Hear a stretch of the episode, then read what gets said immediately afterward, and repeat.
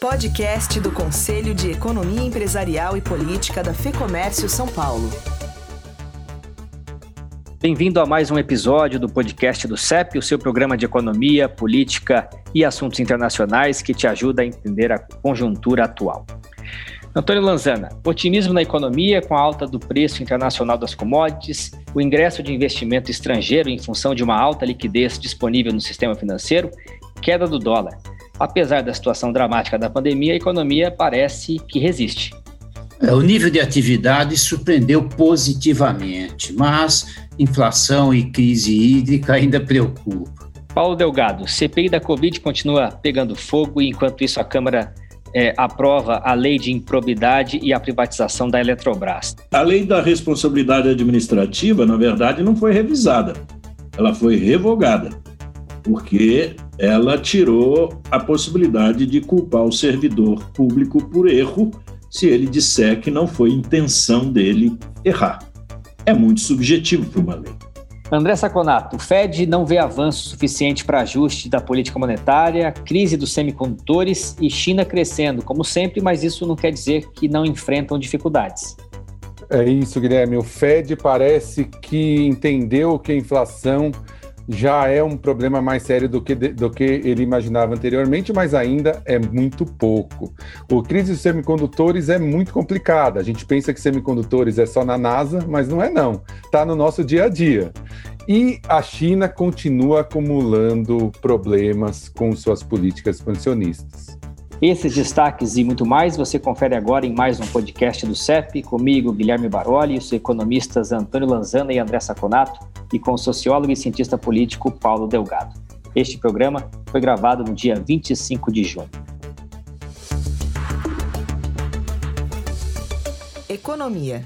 Antônio Lanzana, o PIB do primeiro trimestre mostrou um crescimento em relação ao trimestre anterior de 1,2% em termos reais é um resultado acima da previsão do mercado. Já o cenário catastrófico para a dívida PIB, previsto ainda em 2020, não se concretizou. A alta na arrecadação tem dado folga ao cenário fiscal. Quais as razões para esse crescimento? É, vamos em frente. Eu acho que são duas coisas importantes. O primeiro é o nível de atividade. Realmente surpreendeu. Havia a expectativa de que ocorreria uma retração no primeiro trimestre e, de fato, não ocorreu. O que, que explica, eu acho, esse comportamento mais favorável? Eu acho que dá dois dados importantes aí. O primeiro é um comportamento muito favorável das exportações. O crescimento mundial, principalmente da China e dos Estados Unidos, estão favorecendo nossas exportações, isso vai muito bem. Um, um, acho que uma, uma explicação importante olhar quando a gente faz uma comparação com o primeiro trimestre de 2020, nós temos uma distorção que era o início da pandemia. Se você comparar com 2019, você nota duas coisas importantes. Primeiro, um forte crescimento da agropecuária e queda de serviços, o que era esperado. Mas se a gente olha do lado da demanda, todos os itens de demanda agregada caíram, com exceção de um: investimento. É um dado importante, é. E por que, que o investimento cresceu tanto em dois anos? Cresceu 24% em dois anos. Nós temos aí basicamente três fatores. O crescimento do agronegócio fez uma demanda muito forte por bens de capital, produção de caminhões, colheitadeiras cresceu muito. A construção civil vai muito bem, aumenta a demanda de bens de capital também. Importações de plataforma de petróleo e uma demanda para formação de estoques, os dados mostraram isso. Tá? Então, o comportamento foi bom explicado nesse contexto. A questão da relação dívida-PIB, a trajetória também está muito melhor do que o esperado.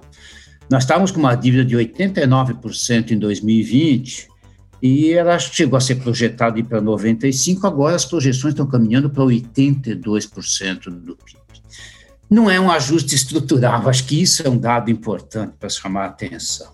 O que está acontecendo com a queda? Por que, que essa queda está ocorrendo? Porque o PIB, que é a base dívida PIB, está inflado. Inflado por quê? Por uma inflação muito alta, que quando você mede o PIB nominal, é diferente você medir a inflação pelo lado do consumidor. Aqui nós temos o preço de exportações que estão subindo, o preço de investimento, o custo da administração pública, tudo isso entra na, no PIB nominal e faz a relação cair. Então, e, e, essa inflação mais alta, mais um crescimento maior do que o esperado do PIB, vai fazer essa relação vir para baixo. Agora, o que é importante olhar, isso vai impedir da gente fazer um ajuste estrutural no setor público depois? Não. O ajuste, isso é um ganho temporário. O ano que vem acabou. Mas, de qualquer forma, é um dado positivo na medida em que você fazer o ajuste estrutural a partir de uma dívida pública de 82 é infinitamente melhor do que você começar com 95. Tá? Essa expectativa é um dos fatores que está ajudando a derrubar a taxa de câmbio no Brasil hoje. E nós temos alguns outros fatores de risco pela frente, né? A crise hídrica, que deve afetar a oferta de energia, e a própria inflação, é, que não está cedendo. De fato, a inflação está alta, está mostrando muita resistência. Uh, frequentemente, as previsões de PCA para o ano vão aumentando, vão aumentando. O próprio Banco Central já elevou recentemente sua previsão para cima do teto da meta. E a gente tem um dado muito preocupante quando a gente fala em inflação. Nós estamos com IPCA de 12 meses, findos em maio, de 8,1, mas nós estamos no índice de preço por atacado em 50% em um ano. É, é uma. Se pegar o índice de preços de matérias-primas, está subindo 78% em um ano. Então há problemas aí. A crise hídrica é um risco adicional, principalmente se a gente levar em consideração o seguinte: os cinco estados que estão em situação mais difícil, Minas, Goiás, Mato Grosso do Sul, São Paulo e Paraná, representam 51% do PIB brasileiro. Então, nós temos uma situação bem delicada. Os impactos sobre a inflação certamente já virão com a bandeira vermelha, vai subir o custo da energia, isso não há dúvida nenhuma. Acho que a, o risco adicional que se tem é se nós tivermos restrição de oferta de energia, se o aumento de preço não for suficiente e atingir o nível de atividade. Isso pode pegar principalmente os setores intensivos em energia elétrica. E esse quadro, Lanzana, obriga o Banco Central a ter que refazer os seus cenários para a definição da taxa de juros. Né? Qual que é a sua análise sobre a última elevação da Selic e o seu reflexo no câmbio? Tivemos aí o dólar abaixo dos R$ reais pela primeira vez em um ano. Olha, eu acho que algumas críticas têm ocorrido em relação ao Banco Central, que o Banco Central tem sido muito lento. É, falar depois é muito fácil, né? Depois do ocorrido, aquela frase, famosa frase do engenheiro de obras prontas. Uh, mas eu acho que o Banco Central tem que dar uma resposta rápida. Se a gente olhar na história do banco, uh, não, não é comum você dar três aumentos de 0,75 em seguida. São três aumentos, não é rápido, normalmente é um pouco mais devagar. Agora, o que, que o Banco Central está olhando? Pela própria previsão recente, a inflação de 2021 já perdeu, a meta já foi embora. Ele está olhando 2022, está tentando convergir as expectativas para 2022. Então, acho que esse é o, é, é o objetivo do Banco Central. Nós vamos ter novos aumentos, não há dúvida nenhuma disso. E, mas eu não entendo que o banco, eu acho que o Banco Central vai tentar procurar o que a gente chama de uma taxa neutra de juros. O que é a taxa neutra de juros? Ela reduz a inflação e não compromete o crescimento. Seria uma política monetária nem contracionista, nem uh, favorável ao crescimento. Acho que uma política monetária neutra. Isso deve ser alguma coisa, não imediatamente, mas ao longo dos próximos, uh, final do ano, começo do ano que vem, alguma coisa em termos de 3% acima da inflação, que eu acho que é essa a previsão do Banco Central. É evidente que isso traz impacto sobre a taxa de câmbio. Uh, se nós olharmos, nós temos uma expectativa hoje reinando aí que a taxa a curto prazo pode ir a 6,5. Uma taxa de juros de 6,5 num cenário de taxas reais no mundo eh, negativas, e uma expectativa, como o André bem lembrou, talvez ele vai fazer referência novamente hoje, de que os juros nos Estados Unidos não vão subir tão cedo, nós temos aí um fator de atração de câmbio muito forte. Isso vai derrubando a taxa de câmbio. Adicionalmente, nós temos um outro fato derrubando o câmbio. muitos exportadores, isso é uma, uma atitude legal, estavam mantendo recursos no exterior, quando a taxa de juros estava a 2%, estavam mantendo em dólar, exportava e mantinha o dólar lá. Agora estão trazendo esse dólar para cá, porque a expectativa de crescer. Se você somar a expectativa de ganhar 6,5, mais uma expectativa de valorização do real, o ganho em dólar vai ser excepcional. Então, acho que esse fluxo está vindo para cá e tem um, além do câmbio, tem um dado adicional que é essa melhora, embora temporária, da relação dívida-PIB, tá certo? Agora, um ponto que nós não podemos uh, esquecer, uh, esse fluxo de entrada, ele é um fluxo de recursos financeiros, não é um investimento direto empresarial. Esse no Brasil está caiu muito, caiu no mundo inteiro mas nós perdemos posição relativa em termos de investimento empresarial. Esse investimento que vem aqui em função dos juros é um investimento, vou chamar de especulativo, é um investimento financeiro, vem aqui para comprar título público, vem aqui para entrar no mercado de renda fixa.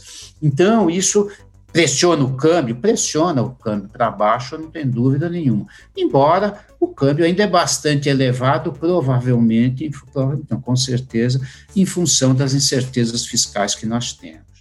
Para fechar, professor, o projeto que muda as regras do imposto de renda, projeto este que faz parte da reforma tributária. O que foi entregue pelo governo pode aumentar os tributos para as empresas? Olha, eu acho que o primeiro ponto importante a olhar é que isso é uma segunda parte de uma reforma tributária. O governo nem aprovou a primeira, Mel está em discussão a primeira e já lançou a segunda. Embora o governo enfatiza que não haverá aumento de carga tributária, há muitas dúvidas sobre isso. Ah, embora não se conheça todas as etapas, a carga precisaria ser avaliada de um modo geral. A divulgação do IR mostra que possivelmente a gente vai ter algum aumento de carga tributária. Eu vou fazer aqui, Guilherme, algumas uh, observações sobre algumas mudanças e fazer uma avaliação uh, parcial e total da, da, da, medida. Eu acho que uma primeira observação em relação à pessoa física. O que reajustou efetivamente foi a base de incidência, a primeira faixa, digamos assim, que foi de 31%, o resto foi só 13%, ela não foi proporcional. Uh, ela é um, uma medida que vai impactar mais a classe média, média, digamos assim, porque a classe realmente de menor renda não paga imposto de renda. Né? O ponto que eu acho que é importante nisso, que certamente envolve alguns aspectos eleitorais, a tabela não precisaria ser a mudança, a atualização, não precisaria ser feita no âmbito de uma reforma tributária, bastaria fazer um, um projeto, aí, uma decisão da Receita. É, eu acho que a grande mudança desse projeto todo, e que acho que vale uma, uma boa avaliação, ocorre em relação ao imposto de renda das pessoas jurídicas e a tributação dos dividendos. Um primeiro ponto fundamental é a eliminação da possibilidade de abatimento dos juros do capital próprio. Isso vai aumentar, levar a base de incidência do imposto de renda. Lembrando que multinacionais e grandes empresas brasileiras utilizam muito o juro do capital próprio e elas vão passar a ser oneradas com a, a eliminação dessa possibilidade. Além disso, é um incentivo ao endividamento das empresas, na medida em que estas certamente passarão a se financiar muito mais com dívida do que com capital próprio. Os dividendos, até então isentos, passaram a ser tributados. Ah, é verdade que o governo propõe reduzir o IRPJ de 25 para 22,5 em 2021, para 20 em 2022, mas essa redução é muito menor do que os aumentos citados, tá certo? Na realidade, o que, que a gente está observando, fizer um, um resumo dessa geral. A medida representa um desincentivo aos investimentos empresariais, na medida em que amplia a tributação sobre as empresas e seus investidores para bancar benefícios a pessoas físicas. Eu acho que esse é um grande resumo. Ah, as primeiras reações que a gente pode olhar pela Bolsa foram muito negativas a bolsa caiu 1,74 na, na, na sexta-feira. Né? Ah, há alguns aspectos saudáveis, eu acho que há um deles, talvez um ponto positivo, é a redução das alíquotas de R nas aplicações financeiras. Antes você reduzia com o tempo, agora homogeneizou tudo, eu acho que isso é importante. Mas há uma questão um pouco contraditória. Ah, na medida em que o governo mantém a isenção de R para LCI e LCA, argumentando que o agronegócio e a construção imobiliária são criadores de emprego, esse argumento conflita com a distribuição de dividendos dos fundos imobiliários. Se é prioritário, também deveria manter a isenção. Uh, eu acho que esse quadro todo ele vai levar a uma discussão jurídica daqui para frente, e vai haver muita discussão nesse sentido. Primeiro, aquela antecipação de receita com 5% de atualização dos preços dos imóveis, a taxação, isso é quase uma pedalada, tá certo? Porque significa antecipação de receita. Ah, na questão dos fundos imobiliários, é muito provável que haverá judicialização, porque muitos projetos foram elaborados, estruturados nessas condições e foram viabilizados nessas condições, agora as regras estão mudando, criando mais uma incerteza jurídica. Para fechar, eu acho que tem um ponto, uma conclusão importante. Uma reforma tributária, principal objetivo de uma reforma deveria ser estimular o crescimento, a produtividade e criar empregos. E, portanto, deveria estimular os investimentos, e não foi o caso dessa parte da proposta de reforma. Bom, diante de tantas questões, a ver se o projeto passa no Congresso. Seguimos agora para o segundo bloco. Política. Paulo Delgado, vamos começar com um projeto que altera a lei de improbidade administrativa. Com a nova proposta, políticos devem responder pelo crime apenas quando for comprovado que houve intenção. Ela mexe no tempo de prescrição, retira a previsão de pena mínima, reduz o valor da multa civil, entre outras mudanças. E para contextualizar aos nossos ouvintes, no total, 408 deputados votaram a favor das mudanças, unindo base governista, oposição e centrão. E só 67 deputados votaram na direção contrária. É, esse é o, um dos sinais de que o Congresso Nacional continua de costas para a sociedade e não tem muito interesse em aumentar o seu, a sua credibilidade. Essa lei, que é uma lei de 1992, é evidente que ela precisava de ser atualizada, especialmente por causa da entrada no, na administração pública e na economia do Brasil dos grandes, é, das grandes contribuições da tecnologia. A tecnologia muda completamente o escopo da, da, da feitura, do acompanhamento dos projetos das grandes obras públicas e da gestão do Estado. Mas, no entanto, o texto não toca na questão tecnológica, não toca na questão da modernização dos procedimentos administrativos.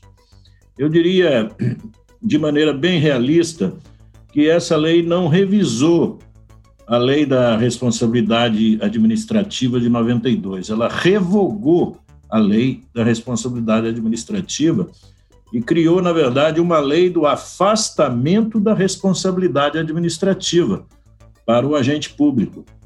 Por quê? Primeiro, porque ao introduzir o conceito de intenção de lesar os cofres públicos, a palavra intenção é um substantivo que significa desejo consciente. Ou seja, eu não posso colocar desejo como lei, Lei é fato. A lei é um fato concreto que tem que ser observado. E não é possível punir consequência de intenção. Qual é a consequência de uma intenção? Com isso, o Código Penal, por exemplo, é, passa a não ser é, objeto de interesse da análise da questão administrativa, porque o, o Código Penal não trabalha com essa ideia de intenção. O Código Penal não tem nenhum artigo dele que diga que é proibido matar. O que o Código Penal diz é o seguinte: se você matar, é crime. Ou seja, se o fato existir, aquele fato é crime. Mas qualquer pessoa irritada, com a cabeça fora do lugar, pode imaginar que quer matar. Isso não é um crime, a intenção não é um crime. Mas a produção de provas, a produção concreta de fatos, consequências, é que produz é, o dolo é que produz o crime. Enfim, quem disser que não teve a intenção quem disser que não ficou rico desviando dinheiro público e quem disser que não é o responsável pelos erros da gestão da sua pasta ou das obras que conduziu, produzindo tragédias ou prejuízos, não será mais punido. O que significa que não será multado e será obrigado a ressarcir o erário, não terá seus bens indisponíveis e não terá mais a suspensão dos seus direitos políticos. Isso é um retrocesso de duas décadas na legislação brasileira e, do ponto de vista internacional, fere os compromissos democráticos de transparência e de compliance do Brasil. Isso pode ser vetado porque é inconstitucional. E por que, que é inconstitucional? Porque negligência, incompetência, incapacidade são condutas que produzem culpa, são condutas que produzem punição e devem, devem produzir punição porque produzem erros e produzem tragédias. E um dado que agravou ainda a votação é que definiu-se a prescrição de ação de ações de reparação de danos ao patrimônio público. Ou seja, quem foi punido não foi alcançado, depois de um tempo vai ser é, perdoado, porque não pagou e deixou o tempo passar para que aquilo não virasse é, um crime, ou virasse uma lei que ele fosse obrigado a cumprir.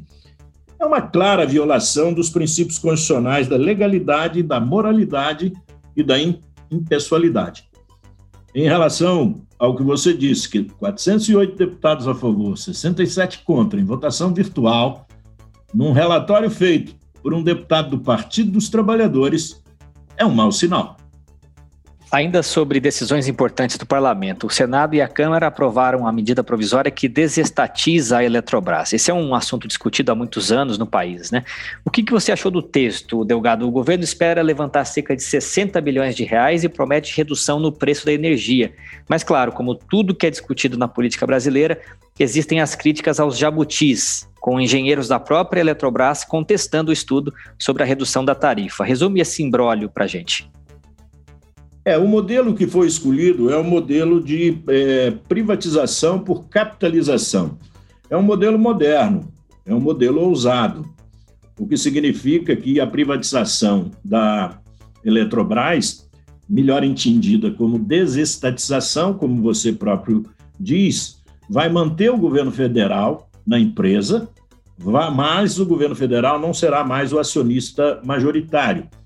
E ele podendo vender dos 60% das ações que tem hoje, ele pretende vender quase que mais de 20% das ações, podendo arrecadar 20 bilhões só com a oferta inicial que já foi feita e mais 80 bilhões, podendo chegar a 100 bilhões com a oferta de ações, aumentando o capital social e lá na frente podendo novamente vender, levar a leilão suas ações, se melhorar a gestão e o valor é, e valorizar os, o, as ações remanescentes do Estado. Há, é evidente, muitas críticas, porque o processo de remodela, remodelação da empresa não será feito pelos novos acionistas e pelos novos controladores. O Congresso Nacional é como que decide que privatiza, mas bota um freio na privatização. Esse freio é que o Brasil chama de jabuti, é um bicho que não sobe em árvore, e quando ele aparece lá em cima, não é porque ele subiu, é porque alguém colocou. Deputados e senadores encheram o projeto de jabutis. Como, por exemplo, a política energética não se sabe direito como será. Daí acho muito difícil alguém dizer que a conta vai aumentar ou diminuir. Por enquanto é mera especulação, porque isso nós só veremos a partir do ano que vem. O tamanho da conta tem que ser definido pela chamada modacidade tributária. E essa modacidade tributária, para o consumidor, ainda é um mistério, em virtude, inclusive, desses é, penduricalhos que foram colocados no projeto. De todo jeito, é um dado positivo. Significa que o governo está, está trilhando a ideia de um liberalismo partilhado. Ou seja, não é o liberalismo que o governo diz que pratica, mas é um liberalismo onde existe alguns freios e contrapesos dos acionistas. O poder de voto, por exemplo, do grupo de acionistas, ou de um acionista majoritário que houver, e o grupo de acionistas que se formarem é de 10%, não pode ultrapassar 10%, o que significa que a empresa vai ser é, realmente gerida de forma colegiada. Haverá uma golden share, como tem, por exemplo, na Embraer, para a área de defesa, o que significa que o governo vai ter poder de veto quando alguma decisão é, envolver o estatuto da Eletrobras. Isso significa um controle à sombra, um, um gabinete de sombra em cima da Eletrobras. Foram excluídas duas grandes empresas, uma justificadamente, que é a Itaipu Nacional, porque envolvia uma negociação com também o Paraguai, mas foi excluída a eletronuclear, que poderia ter aumentado o valor da privatização. E os jabutis principais são as reservas de mercado para as pequenas centrais elétricas, e que muitas são de parlamentares, são de prefeitos, são de políticos e de grandes autoridades, às vezes regionais e municipais. Isso é um freio na concorrência, porque quem deveria fazer isso era a nova empresa é, privatizada. E o pior dos jabutis é a prorrogação de contratos do, dos contratos do Estado com o Programa de Incentivo a Fontes Alternativas de Energia, o PROINFRA, o que significa que nos próximos 20 anos, o modelo de contratação de é, PCHs, pequenas é, centrais elétricas, vai ser mantido o mesmo, ou seja, uma privatização sem privatização. E também o a contratação de termoelétricas para os próximos 15 anos está autorizada ao norte, nordeste, centro-oeste e sudeste, menos o sul do país. Enfim, o mais interessante é a força dos governadores onde estão as grandes hidrelétricas brasileiras. A Chesf, Furnas, Eletronorte e Eletrosul não podem ser alteradas nos próximos 10 anos.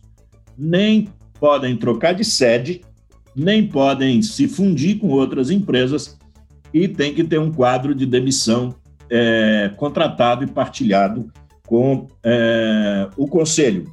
Enfim, uma boa notícia: os empregados demitidos da nova empresa têm preferência para comprar ação no valor da rescisão do preço é, de fevereiro de 21, o que significa que a demissão com a rescisão pode fazer do, do empregado um sócio da empresa nova.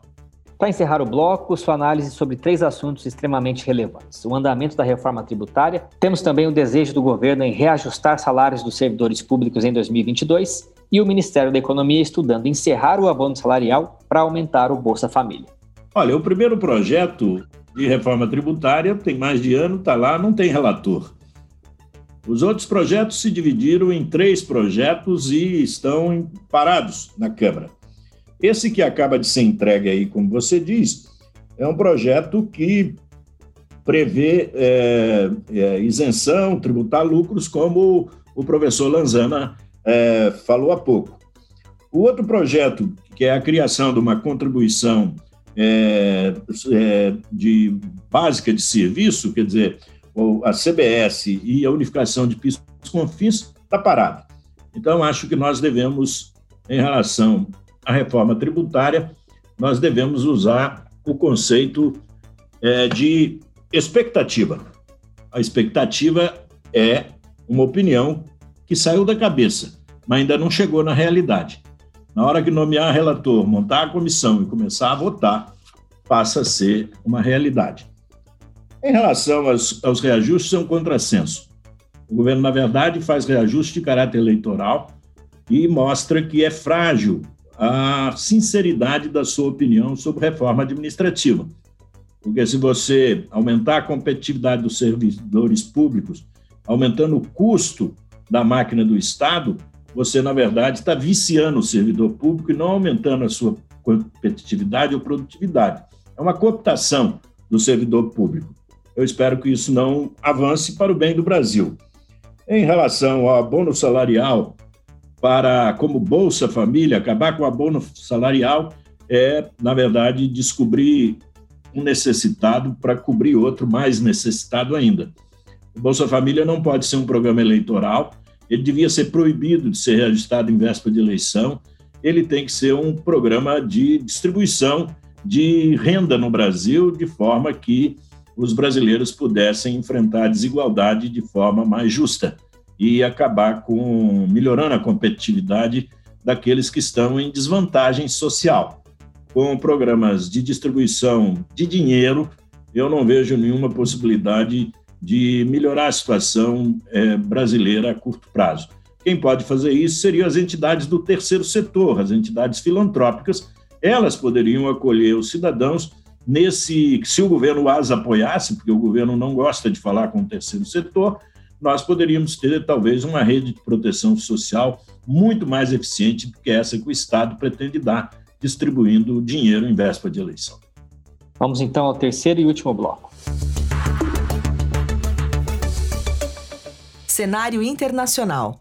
Saconato, o Banco Central americano sinalizou recentemente ser favorável a apertar a política monetária para conter a inflação nos Estados Unidos. É uma resposta natural ao crescimento econômico do país. Com isso, vimos queda nas bolsas. Depois, o Fed amenizou o discurso, dizendo que estão apenas discutindo uma possível redução gradual nas compras de bônus, os chamados tapering. Na sequência a esse pronunciamento, a gente viu a alta do Ibovespa. Qual que é a sua análise e previsões sobre isso? Olha, Guilherme, é, o Banco Central americano ele continua muito pouco conservador em relação à política monetária. O que aconteceu? Qual foi a mudança dessa última reunião e desse último comunicado? eles admitiram que, que podem, tem vários condicionais, admitiram que podem a, diminuir o programa de compras de ativos ainda esse ano. Ainda esse ano. Né? Quer dizer, nem, nem a certeza disso. Isso foi suficiente, como você disse, para gerar um, uma celeuma no mercado, né? uma celeuma que não tinha por que ser. Mas ele já incluiu no comunicado que a recuperação está sendo mais forte do que ele esperava. Portanto, já tem aí uma mudança formal de posição, embora não seja uma mudança de política ainda, tá?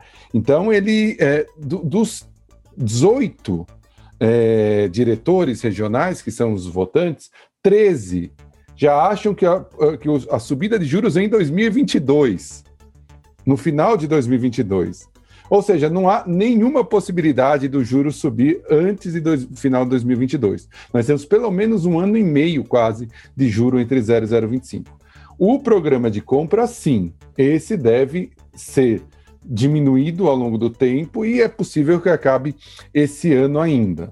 Mas eh, em termos de implicação para o Brasil, como o professor Lanzana falou no primeiro bloco, o Brasil tem um processo já em voga de aumentar a taxa de juros, que vai continuar até o final do ano.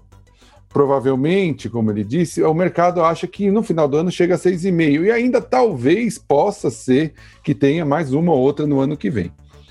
É, isso é claramente vai fazer com que a diferença de juros Estados Unidos e Brasil aumente, né? Brasil e Estados Unidos aumente. E aí a gente, tem, a gente tem como que os economistas medem a atratividade do Brasil, isso em termos financeiros, como o próprio professor Lanzana é, frisou. É um negócio chamado cupom cambial. O que, que é o cupom cambial? É, primeiro, quanto se paga de juros, descontado de quanto se espera de valorização. Então, os dois vetores estão na direção de aumentar a rentabilidade do, do investidor estrangeiro. Você espera que o, real esteja um pouquinho mais valorizado até o final do ano. Alguns falam 4,50, alguns falam entre 4 e 4,50, e o juro e o diferencial de juros vai aumentar. Então, a tendência é que o mundo, e principalmente nesse caso os Estados Unidos, continue exportando dólares para o Brasil. Né? É, não tem, óbvio que isso tudo depende muito da parte política que o professor Delgado falou, da parte da economia interna, de fiscal que o professor Lanzana falou, mas como nós gostamos de falar, né, ceteris paribus, tudo mais constante, você tem uma força muito grande é, empurrando o real para se valorizar até o fim do ano. Saconato, explica para a gente essa crise global de escassez dos semicondutores que vem afetando diversos setores, sobretudo o automotivo, e por que, mesmo diante desse cenário, o governo brasileiro extinguiu o Centro Nacional de Tecnologia Avançada, o CEITEC, que é uma estatal criada em 2008, que abriga a única fábrica de semicondutores do hemisfério sul. Esse é um tema muito interessante, Guilherme, porque o nosso ouvinte, alguns dos nossos ouvintes, provavelmente quando a gente fala em microprocessadores em chip, vem à cabeça NASA, grandes computadores, aquela história que está muito longe do nosso dia a dia. Isso não é verdade. Eu vou dar um exemplo: a tostadeira, a torradeira, que tem aquele display que você pode programar, ela tem um microchip. O seu celular tem vários microchips. A, a sua cafeteira programável também tem microchip. Aquele aparelho que você vê TV das empresas né, que fornecem esse serviço tem alguns microchips. Então, assim, tem microchip em tudo. A, a, a, parte mais irônica é que a gente pode deixar de fabricar no mundo esse ano um milhão de veículos por uma peça de 3 dólares. Você está botando uma peça de 3 dólares. Olha o irônico nisso tudo. Vamos fazer um apanhado de o que está acontecendo no mundo e por que, que esses microchips estão em falta. Eu vou dividir em, em é, motivos estruturais e motivos conjunturais. Estruturais, primeiro, a guerra Estados Unidos e China. Isso quebra o processo global, a cadeia global de produção de microchips. Quando eu divido, né, muito microchip é aquela história lá que o Friedman falava, o economista Friedman falava em 60. Eu tenho um material do Brasil, um material da, da Bolívia, um material da França, eu junto tudo isso em Taiwan e faço microchip. Então, essa cadeia está sendo quebrada. Então, você tem de, de, de matéria-prima. Segundo, é a concentração localizacional das empresas. A concentração localizacional é muito perigosa, porque como essas empresas têm um, uma escala muito grande, elas foram feitas em do, grande parte da produção estão em dois a três países do mundo. Um dos países que detém mais da metade da produção mundial é Taiwan que tem uma história bem complicada geopolítica. A China acha que Taiwan não é um Estado independente. A China acha que Taiwan é um Estado rebelde. E os Estados Unidos e, e Taiwan, para piorar a situação, é alinhado com os Estados Unidos. Uma situação muito complicada. Está cheio de porta-aviões ali no mar, no mar do sul da, mares do sul da China por conta disso. Os Estados Unidos, normalmente, numa guerra, teria grande vantagem contra a China, se a guerra não fosse a 9 mil milhas de distância e a alguns quilômetros da China. Isso reverte muito essa, essa desvantagem. E é, essas concentrações fazem com que qualquer probleminha que eu tenha nessas localidades já diminua muito a oferta desses microchips. E as condições conjunturais. Primeiro, frio extremo no Texas. O Texas, nos Estados Unidos, é mais ou menos como se fosse o Vale do Silício do hardware. Né? O Vale do Silício vai para o software, eles concentraram as empresas lá microprocessador é muito, muito sensível. Qualquer variação de meio grau pode acabar com a produção, uma, uma linha de produção inteira. Uma linha de produção não, mas um, um, um lote de produção, né? Segundo, pegou fogo numa fábrica gigante da Renessas no Japão. Terceiro, faltou água em Taiwan, a maior seca em 58 anos. E a produção do microprocessador é, usa muita, muita água. Tá? Então, esses qual que é a ideia? Qual que a, o que, é que a gente espera para o futuro? Esses fatores conjunturais eles vão ajustar. Não vai ter tanto frio mais no Texas, vai voltar a água em Taiwan, provavelmente a seca vai acabar, a fábrica do Japão vai ser reestruturada. Então, esses fatores estruturais vão ser resolvidos. Mas os estruturais demora, porque realmente está se investindo muito em fábricas de, micro, de chip no mundo. 20 bilhões a Intel no Arkansas, um bilhão e meio da Bosch na, na Alemanha e na Itália. É, o governo chinês está colocando trilhões e trilhões de dólares eh, para desenvolver microchip, desenvolver não dependência, mas demora. Uma fábrica para construir demora dois anos. Uma, uma máquina para fazer, um equipamento, um bem de capital para fazer, custa 100, mais de 100 milhões de dólares e necessita de um 747 para ser carregado. Ela não consegue ser carregada nem em pequenas distâncias por outro tipo de, de transporte, porque por conta do tamanho dela e por conta da, da escala. Né? Então, o que, que deve acontecer? Hoje, né, eu conversei até com um empresário da, da, da, da, do setor, de startups, por exemplo, tem aquelas startups de, automa de automação. Então, o que, que ele faz? O cara tem uma ideia, ele vai lá no, no, no site, eu quero o microprocessador XXH, né, vários, faz uma lista e manda a compra. Em prazos normais, isso demorava oito semanas de entrega. Hoje demora 52 semanas. Você já imaginou? Você pedir alguma coisa na internet, chegar em junho de 2022? É o que está acontecendo hoje. Isso está acontecendo com as empresas também. O que, que deve acontecer ainda em 2021? Deve diminuir esses 52, voltar para 40, em 2022 voltar para 30, 20 semanas, mas o normal só no final de 2023. O que, que isso pode causar para a gente? Inflação. Isso é um processo altamente inflacionário no mundo, porque os custos de produção de milhões de produtos devem aumentar. O que eu acho que é importante, até a gente juntar com a nossa primeira questão lá do FED. O FED deveria perceber que o mundo tecnológico hoje não é mais deflacionário como foi nos últimos 20 anos. Né? Você deixou de pegar uma fita na Blockbuster, que custava 15 reais, e paga 15 reais por mês por streaming, que você vê quantos filmes você quer. Isso é claramente deflacionário. Agora, essa escassez de chip, é, é, o aumento do custo de por conta da produtividade na China são movimentos inflacionários. A gente pode ver isso no nosso bolso em algum tempo. E para fechar, vamos falar de China, que vem enfrentando sérios desafios domésticos. A inflação vem crescendo por lá por conta das commodities e o governo sentindo cada vez mais os desequilíbrios do crescimento induzido pelo Estado. Nessa atuada, Saconato, eles vão conseguir atingir os 6% da meta de longo prazo? Lembrando que o gigante asiático é o maior parceiro comercial do Brasil, responsável por cerca de 33,6 bilhões de dólares do superávit de 50,9 bilhões de dólares da balança comercial registrada em 2020. É, eu vou falar uma frase aqui que poderia parecer absurda há cinco anos atrás. 6% é muito ambicioso para a China no longo prazo. Imagina eu falando isso em 2010, né? Eu seria caçado, meu diploma seria queimado, me, né? eu seria execrado em praça pública com razão, inclusive. Mas hoje a, o panorama da China é outro. Por quê? Ela fez muitas políticas monetárias e fiscais expansionistas para garantir o crescimento, principalmente do investimento. E intensificou isso muito a partir da crise de 2008. Mas, né, embora a, a classe de economistas tenha esquecido isso, muitos estímulos fiscais e monetários geram desequilíbrios. Né? A gente está meio anestesiado com isso. Eu acho que a classe de economistas está meio anestesiado. Esqueceu que muito estímulo gera desequilíbrio, né? Ainda mais quando você tem a Janet Yellen e o Jeremy Powell, uma dobradinha tão é, não conservadora, levando os Estados Unidos. Esses equilíbrios foram, primeiro, o governo chinês já enfrenta dificuldades, olha que interessante, de fazer rolagem de dívida. Ele tem uma dívida razoável de 15 trilhões de dólares.